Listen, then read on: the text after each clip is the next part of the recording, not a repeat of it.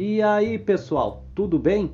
Aqui é Leandro de Amorim e este é Breakpoint Podcast, um lugar sobre desenvolvimento web e as exceptions de quem vive este maravilhoso mundo da programação.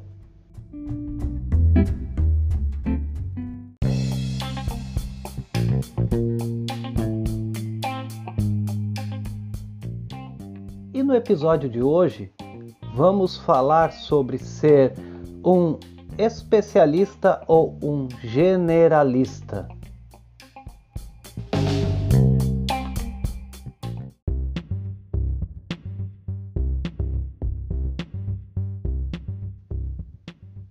Muitos costumam dizer: o mundo não gira, o mundo capota. Isso é um fato, e principalmente para gente que trabalha nesse mundo aonde as tecnologias evoluem, cada dia uma novidade, cada seis meses temos algo novo para aprender e nunca paramos. Isso é ótimo para nossa mente, isso é ótimo porque nunca perdemos o costume de aprender, nunca estagnamos, né? Caso queiramos dar continuidade às nossas carreiras, óbvio. Mas a gente se depara com um mundo muitas vezes cruel, porque ele não nos dá tempo. Nós precisamos estar atualizados, precisamos saber qual que é o novo framework, qual que é a nova tendência. Nós precisamos estar alinhados com a comunidade. Uh, alguns até dizem que precisamos ter um bom GitHub, e isso é de fato. E, e agora, o que, que a gente faz? A gente se torna um especialista? A gente foca numa linguagem de programação e aprende os pormenores, ou a gente foca em programar em mais de uma linguagem, conhecer mais de um framework, conhecer conceitos e começa inclusive a pensar em arquitetura de software, em padrões de projetos. Não que o especialista não faça isso também, mas o generalista ele acaba trafegando muito mais nessa área superficial, entenda, superficial não significa não menos importante e nem tampouco tão mais importante. Mas a parte pensando em camadas, né?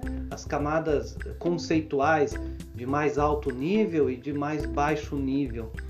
Né? O especialista da linguagem, ele é um cara que ele vai chegar até o baixo nível, ele vai pensar no desempenho, ele vai pensar nos pormenores, nas versões das linguagens, no, nas funções ou nas funcionalidades mais performáticas, aquilo que pode, o que não pode fazer, mesmo que me seja lícito ou ilícito, inclusive, né? Ah, enfim, sem querer usar muitos jargões técnicos aqui, sempre mantendo nessa, nessa linha mais filosófica, será que eu posso dizer? Mas nós nos deparamos com isso daí. E este aqui que vos fala, eu, eu sou eu segui a carreira de um generalista. Eu não dediquei a minha vida a me tornar um especialista. Eu comecei com PHP e fui para o Java e fui para o C Sharp. Uh, trabalhei muito tempo com PHP e veio junto ali o JavaScript, veio o CSS, né? veio uh, jQuery e acabei caindo com Node também e trabalhei com Node, TypeScript e daí nisso vem todos os frameworks uh, de front-end, React, Vue, Angular, aí que são os principais. E agora para React tem o Next, Next.js, daí tem Flutter, depois para aplicações híbridas, enfim. E quando nós começamos a navegar entre outras linguagens, porque o que acontece? Quando nós nos solidificamos numa linguagem, a gente começa a perceber que as outras linguagens são muito parecidas, porque nós aprendemos a, a entender a, como é que funciona a sintaxe e a gente começa a ver que nessa corrida, entenda que existe um mercado nisso daí. Nesta corrida das linguagens de programação, vem junto todo um conceito de frameworks, de comunidade, fala-se de desempenho, de escalabilidade, suporte a determinados tipos de arquitetura e muitas vezes tu vai ver, por exemplo, o blog da blog não, né? A documentação do C Sharp, por exemplo, com .NET Core, uh, vai vir muita coisa já trazendo junto o conceito de DDD, por exemplo. Então, a gente percebe que existe todo um mercado, toda uma concorrência entre essas linguagens e que no final todas fazem mais ou menos a mesma coisa. Todas essas linguagens, elas são linguagens que têm uma semântica cada vez mais, uma semântica não, uma sintaxe cada vez mais semântica, cada vez mais fluida.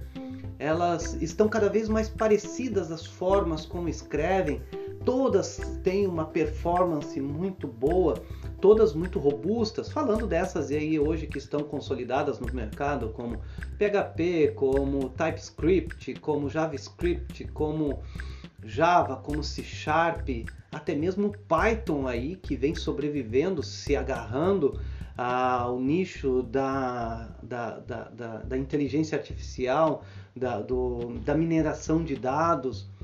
Então, nós começamos a perceber que existe um cenário e um mundo vasto para se tornar um generalista e entender estas coisas e poder se sentir muito confortável com qualquer linguagem. E isso não é nem mais fácil nem mais difícil do que ser um especialista porque envolve o conhecimento de muita coisa, de paradigmas, uh, de, de arquitetura, envolve conhecimento de frameworks, de, de ferramentas para gestão de microserviços, ferramentas para gestão de mensagerias e começamos a entrar aí já num outro patamar que é a arquitetura de soluções e não necessariamente do software em si. Aquela arquitetura que vai muito mais além do que nós falarmos somente de organização do código, em qual pastinha, em qual diretório que eu vou colocar qual grupo de códigos com os seus objetivos, com suas especialidades, se vai ser orientado a domínio, se vai ser MVC, que não, não que eu não possa colocar um MVC dentro de colocar, desculpa, uma, um, um DDD dentro de um MVC, e, e aí começa toda essa loucura que só isso por si já é uma coisa bastante profunda, que dá para se aprofundar muito e dá para se tornar uma pessoa especialista no que é genérico, né?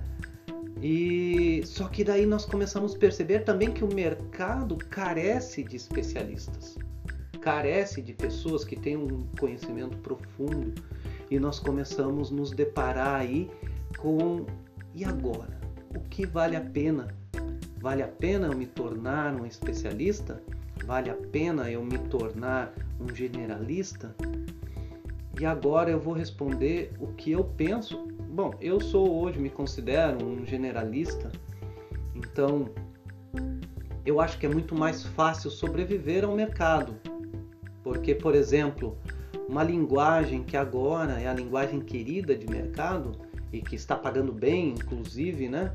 Ela, se ela se mantém querida no mercado, o que acontece? Lei de oferta e demanda, as pessoas começam a aprender aquilo ali. E como tem muita gente que sabe, que conhece aquela linguagem, os salários começam a baixar, né? Não vale tanto a pena e tu tens que se aprofundar cada vez mais. A mesma coisa começa com generalismo, né? Começa muita gente pensar em arquitetura, todo mundo falando em DDD. Então, eu acho que no final das contas é elas por elas, tá? Ambos vão exigir grande esforço.